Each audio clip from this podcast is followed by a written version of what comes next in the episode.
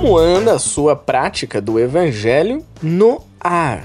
Se você não faz a mínima ideia do que eu tô falando, então eu te convido para ouvir esse super papo que eu tive com o Gabriel, lá do Centro Espírita Antônio de Pádua de Florianópolis. Ele me convidou para uma live onde nós falamos sobre a prática do evangelho no ar. Então, aumenta o som e vem com a gente em mais um podcast do Coaching Espírita.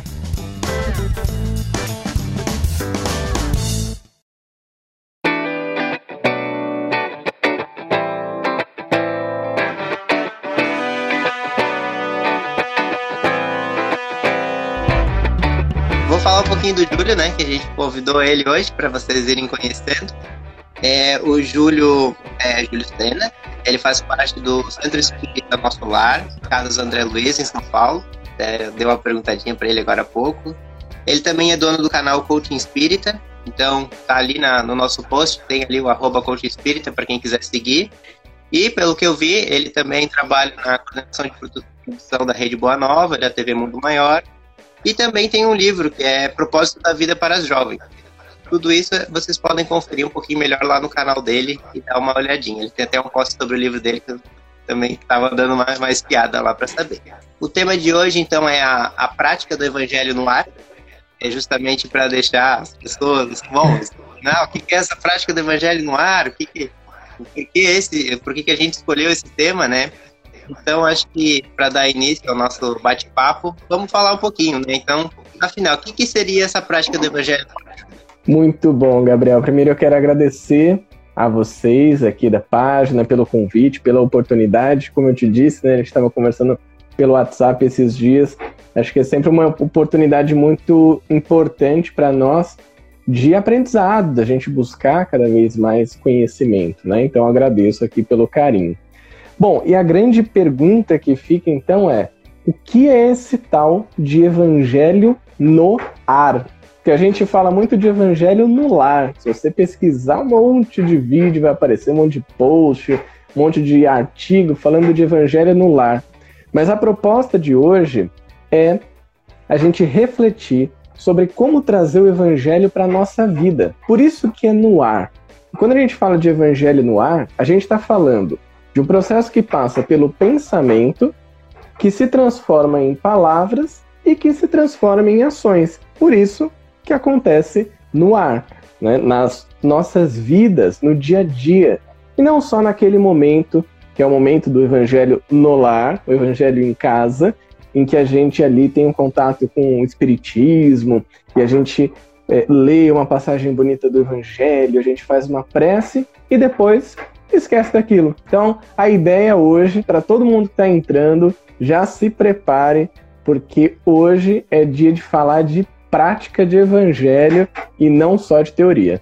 É, acho que é exatamente isso, né? Eu, eu até pensei nos termos da doutrina espírita, seria pensar nessa prática da lei de amor de caridade, nesse, nesse sentido assim mesmo, né?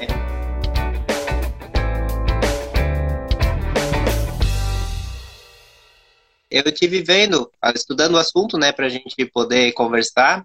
E é uma palestra justamente do Haroldo que ele vai falar do, sobre Evangelho e vida.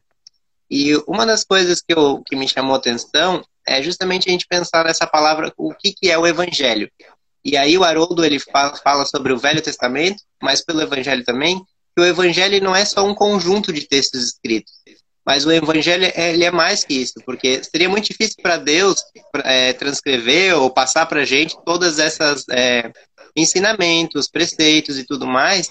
Então, o Haroldo ele relaciona o evangelho com a vida de Jesus, com a passagem de Jesus aqui na Terra, né? E eu acho que isso tem muito a ver com o nosso assunto, porque é, Jesus ele usava tanto da palavra, o pensamento, a ação, então eu penso que essa prática do evangelho poderia também se dizer a prática de Jesus, né? Como a gente consegue praticar o mesmo que Jesus praticava na nossa vida, né? Eu acho que esse é o, grande esforço que a gente faz, né?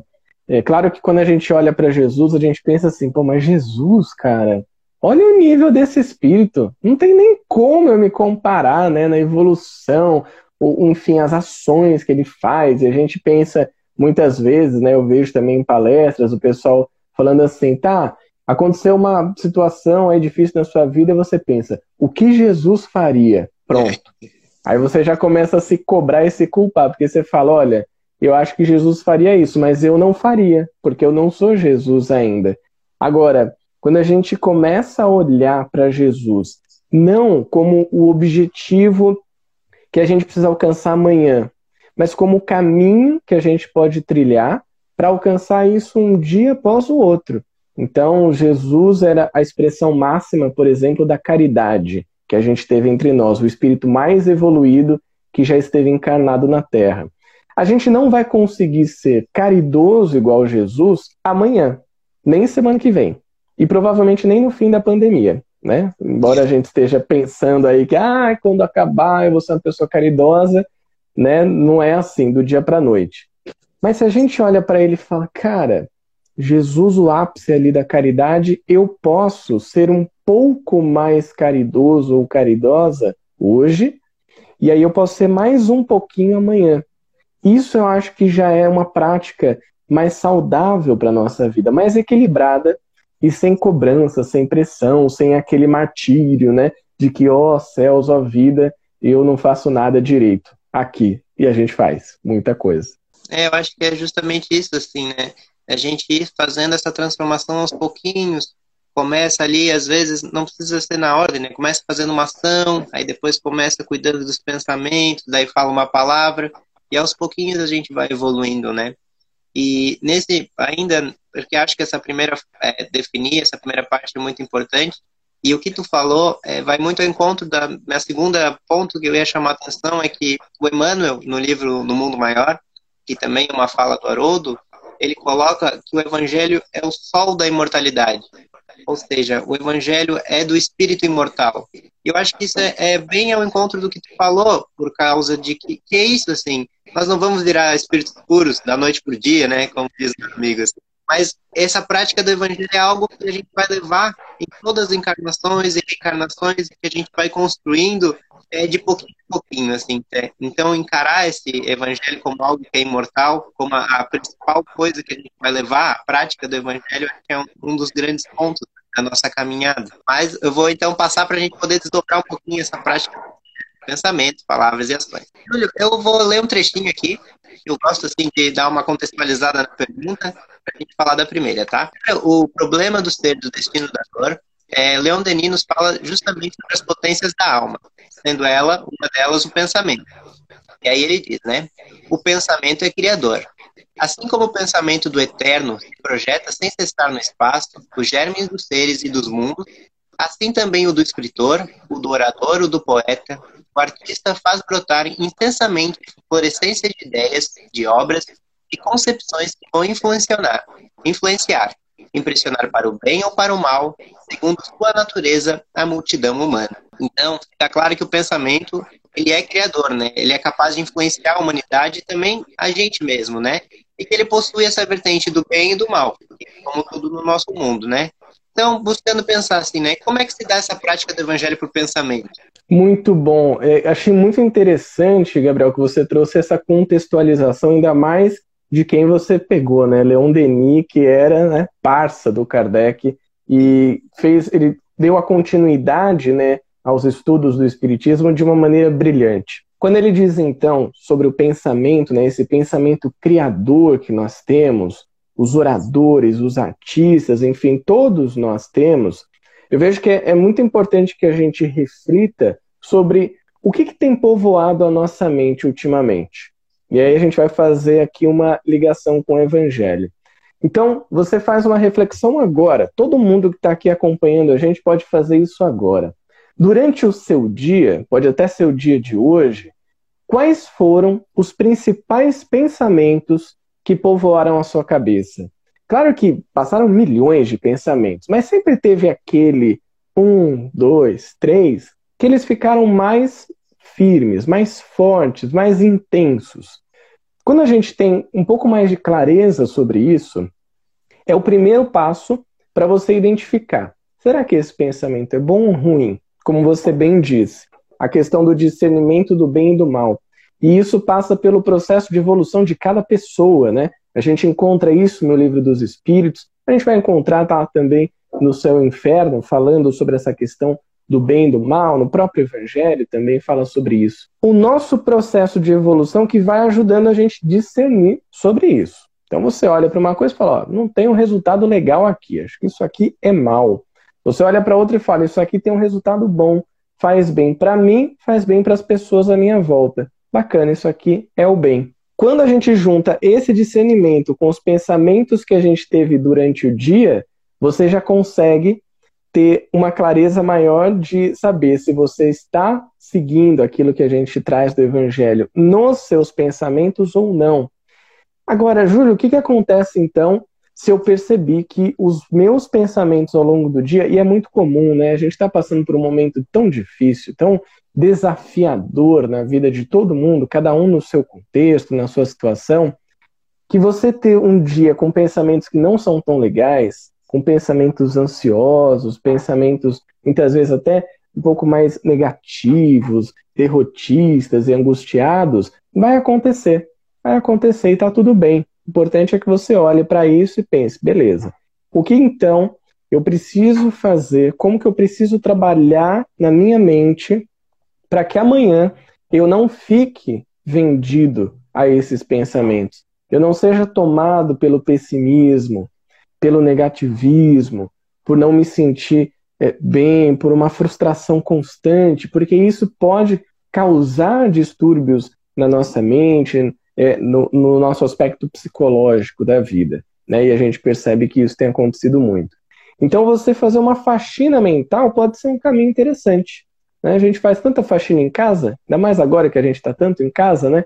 Qualquer lugar que você olha tem pó, você nem olhava, nem sabia que tinha esse lugar na casa, agora você olha e fala, meu Deus, olha, tá cheio de pó. A gente pode fazer isso com a mente também. Só que para fazer uma faxina mental, você precisa de uma coisa, de uma coisa fundamental. E aí você vai ter espaço para trazer o evangelho para os seus pensamentos. Você precisa parar. E aí as pessoas ficam já em pânico. Como assim parar? Eu estou em movimento o tempo inteiro, minha cabeça não para, até na hora de dormir, muita gente tem até insônia, né? Você precisa parar. Você precisa parar um momento. Né? Eu moro em apartamento, então eu, quando eu paro, eu vou ali para a varanda, uma varandinha pequenininha, mas eu fico ali, às vezes até de manhã tomando um sol, que é bom, né? Vitamina D, faz bem. E aí eu paro sem celular, sem nada por perto. Eu simplesmente pego uma cadeira, sento e paro. E aí, né, eu gosto muito da prática da meditação, ela me ajuda a acalmar os pensamentos, mas né, nada mais do que você respirar, você, enfim, observar, deixar os pensamentos fluírem. E nesse momento que você para, você vai abrindo espaço na sua mente. Você abre caminho para que aí sim aquilo que a gente estuda, aquilo que a gente vê no Evangelho no lar, né, que provavelmente a gente fez no dia anterior, você abre espaço para isso se transformar no, no, nas próximas coisas que a gente vai falar aqui, em palavras e depois em ações. Mas você precisa dessa pausa. A pausa é muito importante na nossa vida, inclusive ao longo do dia também. Você vê que você está com aqueles pensamentos que estão indo muito contra o que você viu no Evangelho, aqueles pensamentos que não estão te fazendo bem, para. Para e respira. E aí, ao respirar, ao parar aquela loucura que a gente está vivendo, você vai começar a abrir espaço para que pensamentos melhores venham. É um exercício, né? Como todo exercício, quando a gente começa a se exercitar na academia, a gente não aguenta nada, né? Pega aquele pezinho minúsculo, já sai com os braços tudo moído, né? A gente sai arrastado da academia. Mas, com o passar do tempo, você vai ficando mais forte, você vai conseguindo pegar pesos maiores. É isso que a gente faz na hora de limpar o nosso pensamento, na hora de gerenciar os nossos pensamentos. Acho que esse é o grande ponto aqui, né? Como que você tem gerenciado os seus pensamentos, organizada a sua mente. A mente, como Gabriel bem colocou, uma citação linda do Leon Denis, é criadora. Ela é criadora da nossa realidade. Se eu penso que essa luz que tenho aqui na minha casa é uma luz ruim, eu não gosto dela, e eu fico mal, e eu fico triste, frustrado, mas eu não faço nada também para mudar essa luz, esse pensamento vai me corroendo. Se eu penso que eu não sou uma pessoa capaz, que eu não sou o suficiente, que eu não sou bom para alguma coisa, isso vai me corroendo. E aí realmente eu não vou conseguir colocar todas as minhas habilidades em prol de alguma atividade que eu tenho que fazer. Por quê? Porque o meu pensamento, essa grande e maravilhosa máquina que a gente tem à disposição na nossa vida, está direcionado para um caminho que não é um caminho muito legal. Você que está aqui acompanhando com a gente ouviu isso e pensou assim: putz, eu sou essa pessoa. Tudo bem, não tem problema. Calma. Para. Respira e não pira, como a gente diz por aí, né? Olha, Júlio, muito, muito boa essa reflexão, sabe? É, é, por esse ponto também não, não tinha pensado assim, né? E eu sou essa pessoa, sabe? A minha mente, ela é um turbilhão sem fim, ela tá sempre ali, ali, ali, ali. E pensando nesse processo de higienização, tenho tentado fazer meditação quando consigo, gosto de fazer de manhã, dar aquela parada, né? E também uso bastante da prece, né? Que é um momento também onde tu para, onde tu deixa aqueles pensamentos vir, mas que tu ora e que tu pensa nessas coisas boas, dá uma refletida. E nossa, para mim é muito bom, né? E eu acho que passa pela prática do evangelho, pelo pensamento, a prece. Porque a prece é um pensamento direcionado a Deus, ou direcionado a alguém e tudo mais, né? Então, fazendo esse link com essa higienização ou com essas boas energias através do pensamento, eu acho que a prece também é uma dessas grandes ferramentas. Né? Adorei, adorei a sua dica e concordo 100% com ela. A prece, mas assim, tem que parar para fazer a prece também. É, né? tem... tem um vídeo do, do canal Amigos da Luz que é o Prece com Pressa. É maravilhoso. Um dos primeiros vídeos, é bem antigo, mas é incrível, né? Então não adianta, a gente também tá nesse turbilhão de pensamentos e, e eu é, tô nesse mesmo time que você, né? De ter muita coisa na cabeça, pensamentos e tal. Então você parar e poder fazer uma prece, isso é maravilhoso. Às vezes você vai levar um, dois minutos. Pode ser um agradecimento, alguma coisa assim, isso já vai te acalmar, já vai te fazer limpar um pouco a sua mente para aí sim você conseguir começar o seu dia, para você continuar as suas atividades de uma maneira mais tranquila. Inclusive nessa prece a gente pode trocar uma ideia ali com o mentor, eu faço, eu gosto de fazer isso. Eu peço ajuda. Se é um dia que tá que eu, eu gosto muito dessa palavra, né, que é o que a gente passa aqui na vida, na terra, né, que são os perrengues. Se eu estou num dia cheio de perrengue na minha vida, cheio de complicação, eu paro e aí eu converso com o mentor é praticamente uma prece também. Converso pedindo, me dá tranquilidade, me ajuda a organizar melhor os meus pensamentos e traz essa força que eu preciso para lidar com as dificuldades aqui na Terra, porque tudo bem, eu sei que vão ter dificuldades aqui, mas puder dar uma ajudinha, custa nada, né? Com certeza, né? Então tem que cuidar, que às vezes a gente perde paciência e aí vem um monte de situação que a gente tem que exercitar a paciência, né? Exatamente. Mas, bom, vamos então para a prática do evangelho por palavras. Também trouxe uma frase que é, para mim é sensacional, até foi citada na nossa palestra agora segunda-feira pelo Gerson, nosso palestrante, mas é que ela é assim, né? É, pregue o evangelho em todo tempo. Se necessário, use palavras, que é de São Francisco de Assis. Então é, é, justamente isso, né? Quando a gente precisa das palavras, é bom usar e ela sempre pode ser usada para o bem. Então, Júlio, o que, que tu refletiu sobre essa é, prática do evangelho por palavras? Palavras são presentes ou podem ser armas também na nossa vida. São presentes porque através das palavras a gente pode abençoar alguém, a gente pode parabenizar alguém, reconhecer alguém, expressar o nosso carinho, nosso amor, a nossa gratidão por alguma pessoa. Mas pode ser uma arma também, porque uma palavra que ela foi mal falada, ela foi mal expressada, ela pode atingir a pessoa como um dardo. Ela pode atingir essa pessoa como uma flecha que vai direto no coração dela, que pode despedaçar essa pessoa. E muitas vezes, é natural que isso aconteça, né? A gente pode ter sido então essa pessoa que usou mal da palavra, que machucou alguém e que talvez a gente não tenha nem percebido. Em outras situações, a gente pode ter feito isso com intenção com a intenção de realmente machucar, de realmente causar algum tipo de mal. Falar sobre as palavras também passa pela reflexão. Quais foram as palavras que você usou no seu dia hoje? A gente pode fazer esse pequeno exercício, é um rápido exercício. Quais foram as principais palavras que saíram da sua boca hoje? É claro que atualmente a gente também se comunica muito pelas palavras através do computador, através do celular. Mesmo assim, a gente pode refletir também. A média das palavras que você compartilhou hoje, sejam as palavras faladas, sejam as palavras escritas, ela foi melhor ou pior? Ela foi mais para o lado do, das palavras boas ou das palavras ruins? Ela teve mais a intenção positiva, a intenção de exercitar uma paciência com alguém, de orientar pessoas que te procuraram, de é, compartilhar uma mensagem de consolo, de compreensão, de empatia, ou elas foram palavras que geraram algum tipo de ódio, algum combate, né, algum conflito com alguém, foram palavras que levaram então a dissensão, né, o afastamento das pessoas, o rancor e por aí vai.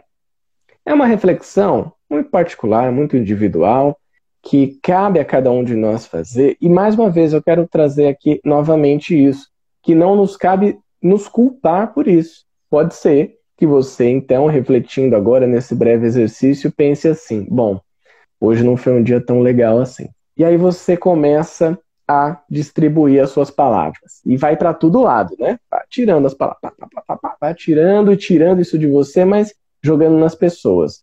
Se você se reconheceu dessa maneira, tudo bem. Por quê? A mesma palavra que diz algo negativo, a mesma boca, as mesmas mãos que digitam, também dizem algo positivo.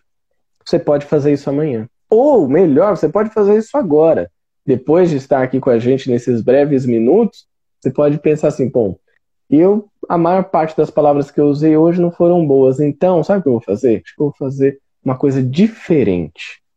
Eu vou virar esse jogo. Eu vou mandar uma mensagem ou para aquela pessoa que hoje eu não tratei tão bem, e eu posso mandar essa mensagem pedir desculpas, eu posso explicar para a pessoa, falar, olha, hoje eu não estava num dia tão legal, me desculpe, eu acabei falando coisas que eu não deveria. Ou até mesmo você pode mandar mensagem para aquela pessoa que faz tempo que você não conversa. Sabe aquele amigo, aquela amiga que bateu uma saudadezinha, mas bateu uma preguiça também, né? Aquela preguiça de você mandar mensagem, vai lá e manda uma mensagem. E aí, uma dica aqui, né? Ó, pra gente usar as palavras. Olha como a palavra ela transforma a maneira como a gente lida com as pessoas.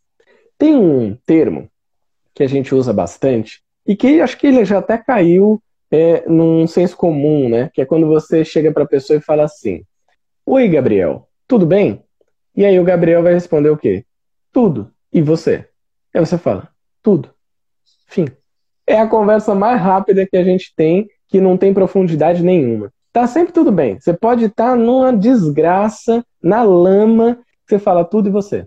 O que acontece? Eu comecei a mudar isso, porque eu não queria mais ter essa mesma resposta. Então, agora, quando eu pergunto para uma pessoa, eu mando a, a mensagem assim: Olá, Gabriel, como estão as coisas por aí? Ou, Olá, Gabriel, como você está hoje? Ou, Olá, Gabriel, como vai você? Tá tudo bem por aí? Como estão as coisas? Enfim, você pode ampliar isso de várias maneiras. Quando eu mando para amigos meus, para amigas minhas que faz tempo que eu não, não ouço, não converso, enfim, não tenho contato, eu ainda complemento. Eu falo assim: Oi, Fulano, como estão as coisas por aí? Vim aqui saber como você está, enfim, matar a saudade, aí você complementa com o que você quiser e já manda um abraço. Geralmente é uma mensagem até um pouquinho maior. Cara, quando a pessoa lê isso, ela fala, realmente ele está querendo saber como eu tô. E aí acontece um fenômeno, né, que a pessoa te responde. Às vezes ela responde com um texto até um pouco maior. Teve um amigo que mandou um textão assim grande e foi ótimo, né? Eu fiquei sabendo de muita coisa que estava acontecendo com ele. Ou você vai receber um áudio. E aí você pode estar aberto a não só emitir palavras, mas também a receber palavras. Ouvir alguém é maravilhoso. Esses dias eu mandei essa pequena mensagem para um amigo meu e ele me respondeu com um áudio de seis minutos. Eu até brinquei com ele, falei, cara, obrigada, eu tenho praticamente um podcast exclusivo seu, só para mim, seis minutos de áudio. Eu vou, acho que eu vou até lavar a louça aqui enquanto eu vou te ouvindo. E, e aí depois eu respondi ele também. Foi uma troca tão significativa, tão marcante, e você vê, não custou nada, foi de graça. Sim, Júlio, e eu acho que também uma coisa importante da gente pensar, eu acho que tu também, quando tu manda essa, essa mensagem para os teus amigos, tu deve estar com esse sentimento de é que o quê? A, a palavra, ela precisa estar carregada de uma intencionalidade. É, por mais que a gente não esteja enxergando, vamos dizer assim, o que está passando na cabeça da outra pessoa, ou, ou, ou vamos dizer assim, o que a pessoa está pensando, quando a gente dirige essa palavra e a gente realmente está interessado, a gente está preocupado, é como é aquilo, né? É, o, é a prática do evangelho para o pensamento agindo. A gente está emanando esses dardos para o bem, para as boas atitudes, né? Então, automaticamente, isso também gera, vamos dizer assim, né? Um maior acesso a como essa pessoa está, assim, né? E que era justamente isso que eu vou falar, né? Trabalhar com palavras, é, o orador, por exemplo, o palestrante ou tudo mais, então, não é uma tarefa fácil porque é muito fácil falar, dar os exemplos e tudo mais.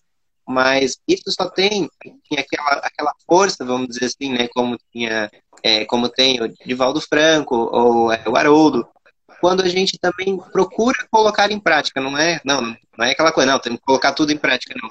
Mas quando a gente se esforça, quando a gente está trabalhando para acontecer aquilo, quando a gente está dando, vamos dizer assim, né, o nosso melhor, para que as nossas palavras, palavras não sejam só palavras, mas que aos poucos elas vão se tornando também a nossa vivência, né? Então, eu acho que isso passa também quando a gente vai dar atenção, dar um, um oi, um olá para alguém, e é, esse, esse, sentimento que vem por trás dessas palavras também é muito importante, e acho que aí também está um dos segredos dessa prática do evangelho. Exatamente, concordo com você é, ter atenção para aquilo que a gente está falando, para aquilo que a gente está mandando como mensagem, que hoje em dia é tão fácil, né? A gente pega um celular e seja um áudio que você vai mandar uma mensagem, mesmo um texto, você digita ali rapidinho, tem até o corretor, né, automático, tem aquelas palavras que você vai digitar, eu sou muito assim, né? Eu vou digitar, por exemplo, a palavra principalmente. Eu digito só o começo, porque meus dedos já vão se embananando tudo, eu já aperto ali para ele corrigir e vai. Mas quantas vezes a gente para para ler o que está escrito? Até antes de mandar, reler, ver se aquilo que a gente está mandando faz sentido, se a nossa intencionalidade, como o Gabriel bem colocou, se ela é positiva naquela mensagem. Então, esse parar para olhar a palavra que a gente está usando, eu acho que também é fundamental na nossa vida.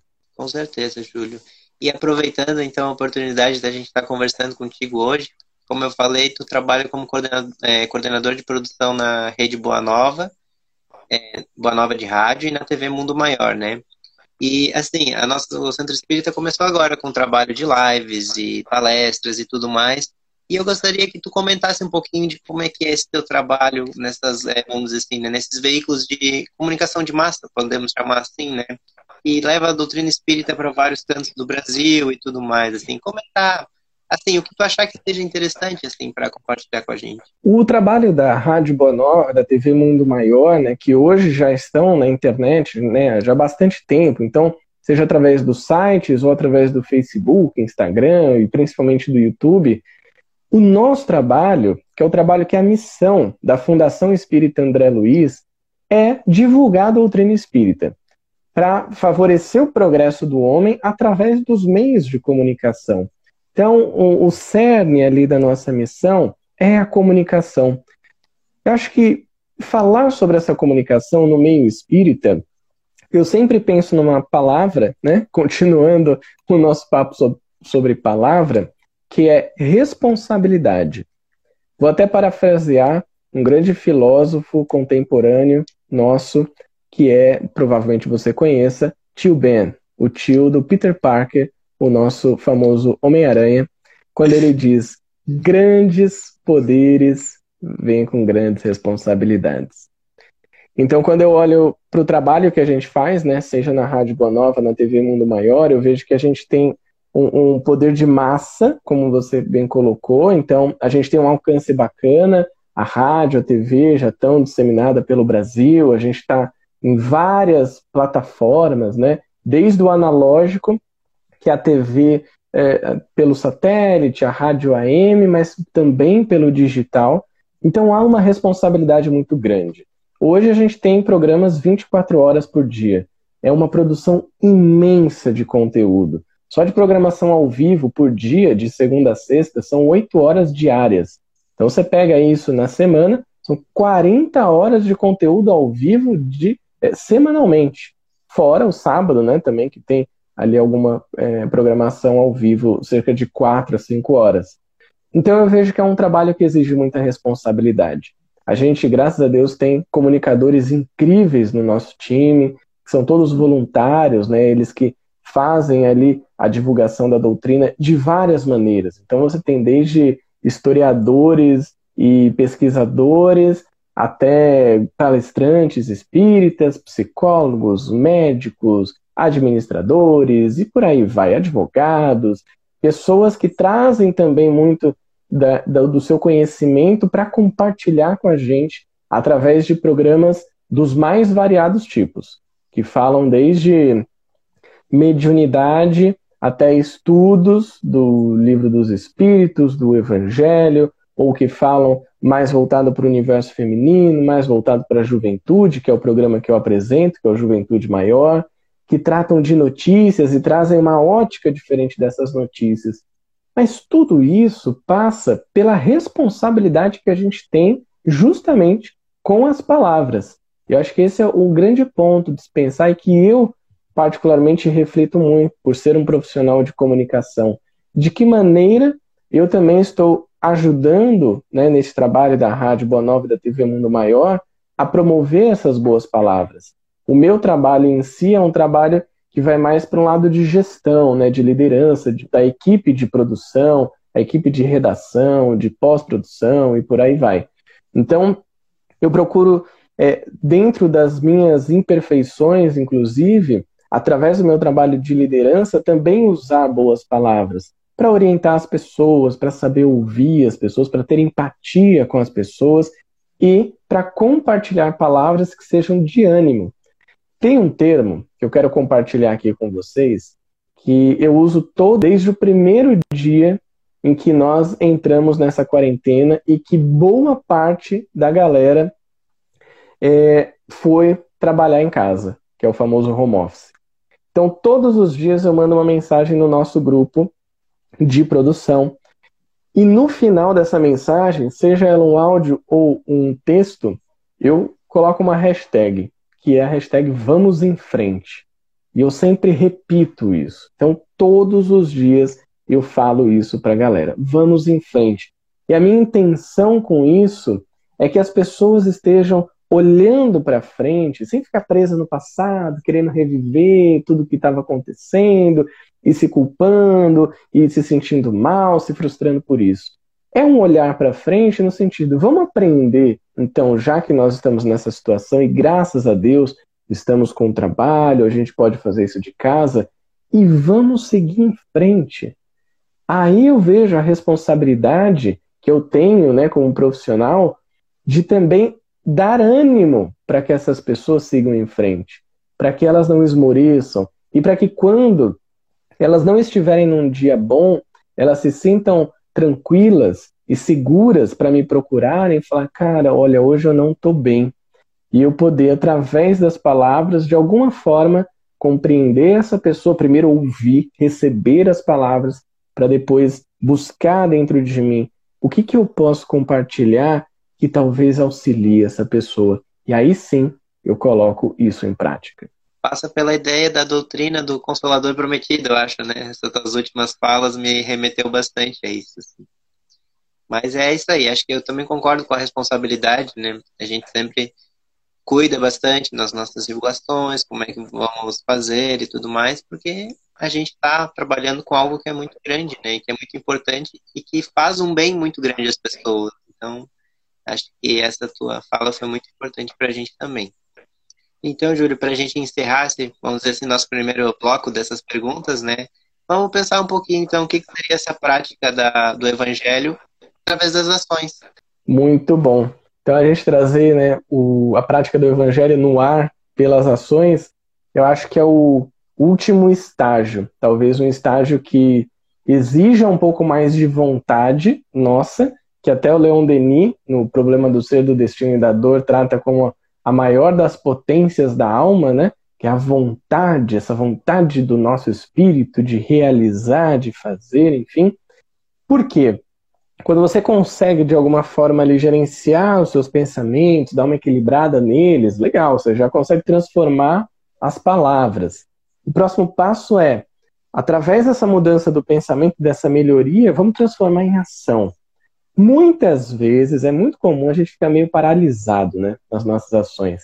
A gente tem medo, ou a gente tem preguiça, ou a gente fica meio assim, ah, será que vai, será que não vai? E se? A gente pensa muito nisso, né?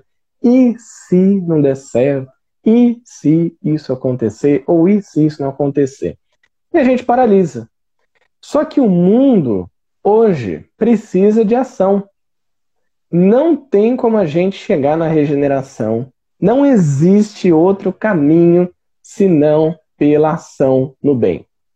Se a gente não pegar a nossa vida e entender ela como um grande processo de se colocar em ação no mundo, a gente vai ficar estagnado. Aí uma pessoa a menos para construir essa regeneração já vai pesar um pouco mais para as outras, né? Então, esse é o momento da ação. E essa ação, ela passa por a gente também compreender o que está nos bloqueando, é claro, né? Talvez alguém esteja ouvindo assim e fala, é, mas eu estou passando por tal situação na minha vida, eu estou bloqueado por causa disso, eu não estou conseguindo fazer por causa daquilo. Ter clareza sobre isso é fundamental. Bacana. Se você já tem pelo menos o conhecimento sobre o que está te paralisando, ótimo. Porque o próximo passo é você bolar então o que você vai fazer com isso. Qual é a ação que você vai tomar para lidar com isso? Vou dar um exemplo aqui. Digamos que você tenha vontade, por exemplo, de criar uma página de Instagram para divulgar o Espiritismo. Você tem aí umas ideias muito legais, você gosta de estudar doutrina, e você fala: bom, eu vejo tanta gente que está fazendo e tal, eu poderia fazer. Até cheguei a pensar aqui no nome, de repente um logo, como que eu faria? Ah, mas e se as pessoas não gostarem? E se não der certo? Mas eu não tenho todo o conhecimento do espiritismo, né? Muita gente se paralisa por causa disso. Faz. Faz. Porque se é algo positivo, se a sua intenção é boa, se você acredita que pode ajudar uma pessoa, uma, falando uma, falando 500 mil, um milhão, uma pessoa, faz. Faz porque se todo mundo tiver esse pensamento e conseguir ajudar uma pessoa, pensa quantas pessoas não vão ser ajudadas no mundo. Essa ação, essa ação no bem, e que ela passa também por uma outra ação primordial na nossa vida, que é ter generosidade com a gente mesmo. Pode ser que você realmente não tenha condições de realizar essa criação da página ou qualquer outra coisa que você queira agora. Então, tenha generosidade com você, pratique essa ação de amor a si mesmo, para aí sim, compreendendo o que está te paralisando, você falar, beleza, agora eu já sei o que é, eu vou atrás para lidar com isso. Eu costumo dizer também que eu acredito que existem milhares, se não milhões de livros incríveis no mundo, incríveis, maravilhosos, que poderiam ajudar milhões de pessoas, poderiam ser disseminados para milhões de pessoas. Mas sabe onde eles estão? Nas gavetas dos escritores ou na cabeça dessas pessoas, desses escritores, das escritoras, que não estão se colocando em ação, que estão deixando guardado um conhecimento que poderia ajudar tanta gente, ou poderia te ajudar também, por uma paralisia aí, que a gente precisa entender o que acontece. Por isso que eu digo, se você tem uma boa intenção. Se você está prestes a realizar algo que você acredita que vai ser bom para você e que vai ser bom para alguém, faça. Faça. Muitas vezes a gente recebe uma intuição também, uma inspiração dos espíritos para isso. E aqui eu vou usar um termo que eu aprendi com a minha amiga a Ana, a Ana Moreira, que é da página Cantinho Espírita, que ela diz que tem duas coisas na vida que não voltam: o livro emprestado e a intuição perdida.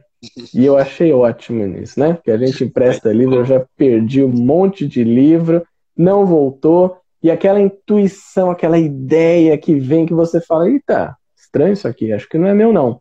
A hora que passa, esquece já era. Se você não aproveita ali naquele momento, talvez você não, não receba aquilo de novo, vai receber alguma outra coisa mais para frente. Então é importante que a gente se coloque em ação. Muito, muito bacana a tua reflexão. Eu vou então passar por uma pergunta que é uma reflexão que eu venho fazendo e que justamente mistura o jovem e a ação e o momento que a gente está passando, né? Essa é, é, é uma coisa assim que a gente analisa o momento que o mundo está passando, dá para ser analisado por várias facetas, né? Tem vários desdobramentos que a gente pode, né? Mas, assim, uma, uma das coisas que eu penso é que o jovem, ele ganhou, querendo ou não, um papel de protagonismo, destaque, não, não sei como, não sei a palavra melhor para designar isso, mas, assim, é, a, a, o pessoal mais velho muitas vezes teve que ficar fora da, vamos dizer assim, né, fora das atividades na rua, né? às vezes também nesse acesso ao Instagram, WhatsApp e tudo mais, é, as pessoas não conseguiram é, acessar isso, e nesse viés, o jovem ele acabou ganhando um papel de fazer essas tarefas, assim. E aí eu penso, primeiro, existe uma diferença, vamos pensar assim, na prática do evangelho no ar para o jovem, do adulto? Não, bom, é uma pergunta, né?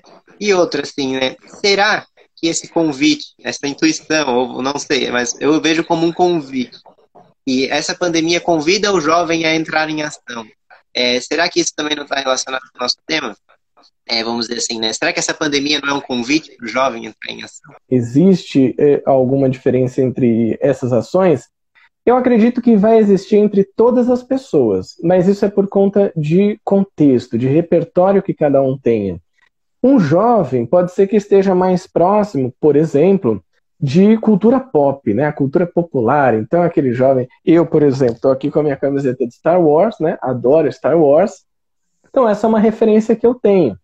Eu posso pautar as minhas ações pelo aprendizado que eu tenho naquelas referências. Eu posso pautar as minhas ações pelos grupos sociais que eu convivo, de outros jovens, as ações que estão sendo realizadas por eles também passa por esse processo de maturidade. E aqui eu não digo nem de idade, falando realmente de maturidade. Às vezes, uma pessoa, e eu já conheci alguns jovens assim, de 18, 19, 20 anos, com uma maturidade absurda. E já conheci pessoas de 60, 70, que eram praticamente crianças, né? né? Do ponto de vista de maturidade, ainda não sabiam lidar com muitas coisas na vida. Então, eu acredito que tem a diferença sim, mas tem independente da idade. O que um jovem pode ter, geralmente, não é. A gente não consegue dizer que são todos, não dá para generalizar, mas pode ser que tenham essa energia de transformação. Energia de transformação. O Leon Denis fala sobre isso em um livro, um livrinho pequenininho, que é um olhar sobre o tempo presente, maravilhoso, vale muito a pena ler que ele trata de dois tipos de juventude. E olha que ele fez isso no início do século XX, né? Ele falava de uma juventude é, idealista, aquela que vem querendo transformar o mundo, as pessoas, não as pessoas em si, mas a sociedade em si, né, as relações sociais, e uma juventude que é inútil. Ele até usa essa palavra. Fala, ah, juventude inútil, que vem aqui, só quer passar o tempo e quer aproveitar dos bens materiais. E é isso. Em todos os momentos da humanidade tiveram isso. Jovens que aproveitaram das situações que estavam vivendo para transformar o mundo e outros que ficaram esperando isso passar. E isso já responde a sua segunda pergunta. Será que essa pandemia é esse convite? Eu acho que a pandemia em si, ela é mais uma situação na nossa vida que nos coloca frente a frente com o que a gente vai fazer daqui para frente usei muito frente, né, agora. ela nos coloca de frente com o que a gente vai fazer daqui em diante. Essa pandemia é para todo mundo, cada um na sua situação. A gente sabe que também não dá para generalizar como cada um está passando por isso. Mas os jovens podem aproveitar esse momento. Pode aproveitar, como você falou, para ter uma atuação mais efetiva, por exemplo, no movimento espírita, aproveitar que conhece mais da tecnologia, se conhece, e colocar isso a serviço da casa espírita que você trabalha, que você frequenta. Compartilhar isso com as pessoas que são mais velhas ao seu redor, que não têm essa habilidade. E você está fazendo uma ação de caridade, se você tiver essa intenção positiva. Também pode ser um momento que as pessoas mais velhas aproveitem, sem dúvida, que aproveitem para renovar os seus comportamentos, para transformar suas ações, para fazer ainda mais o bem.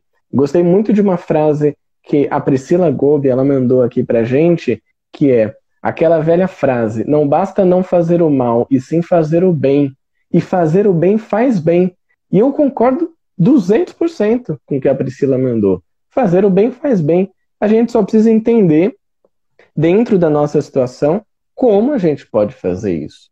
Se os jovens hoje têm essa oportunidade, aqueles que aproveitarem, aqueles que olharem para isso e falar, cara, eu acho que eu posso contribuir de alguma forma útil, vão precisar trazer essa potência da alma, que é a vontade, para realmente transformar isso em ação.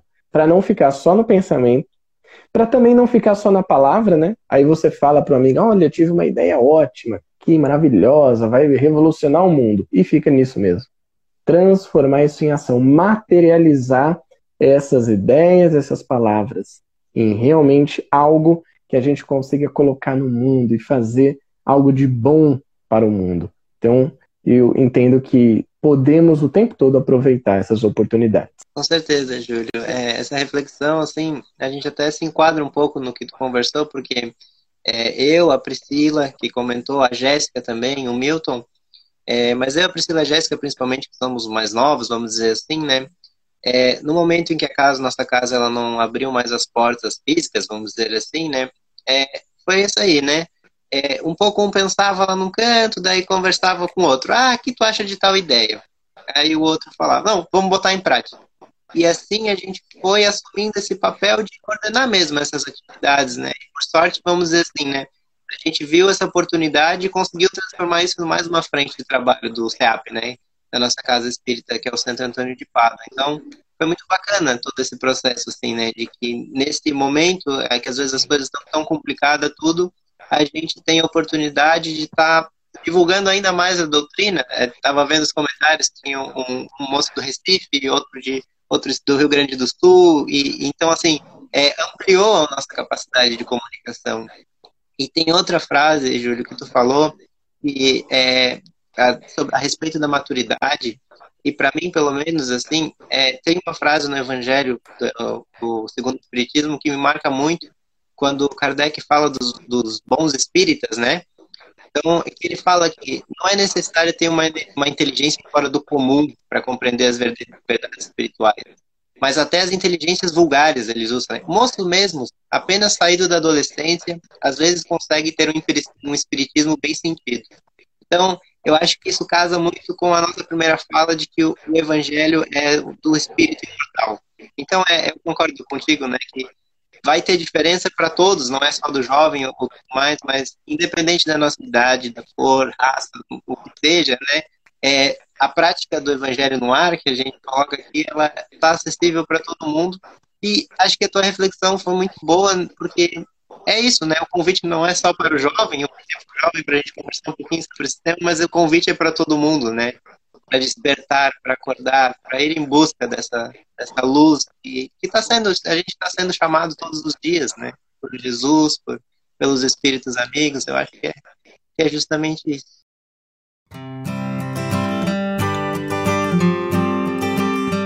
E agora eu vou pedir para tu deixar então uma mensagem para todo mundo que nos ouviu, para o nosso centro espírita e para quem tu desejar, assim.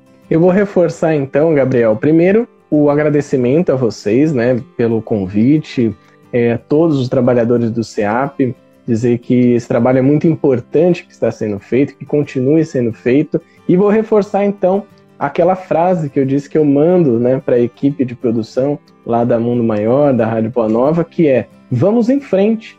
Então vamos em frente, meus amigos, minhas amigas, olhem para frente. Tem um mundo para ser construído aí na frente, tem uma nova sociedade, uma nova realidade que vai depender das nossas ações hoje para que ela seja ainda melhor. Então vamos olhar para frente como o trabalho de vocês está fazendo, de continuar essa divulgação do bem e vamos agir no bem.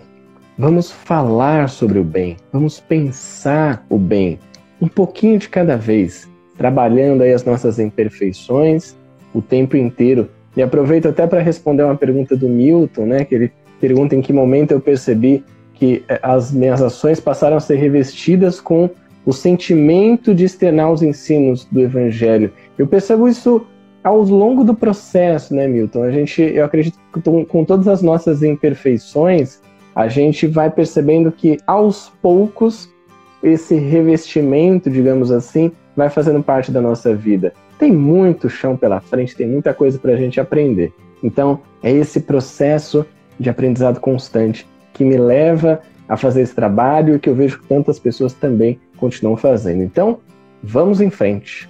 Vamos em frente, Júlio.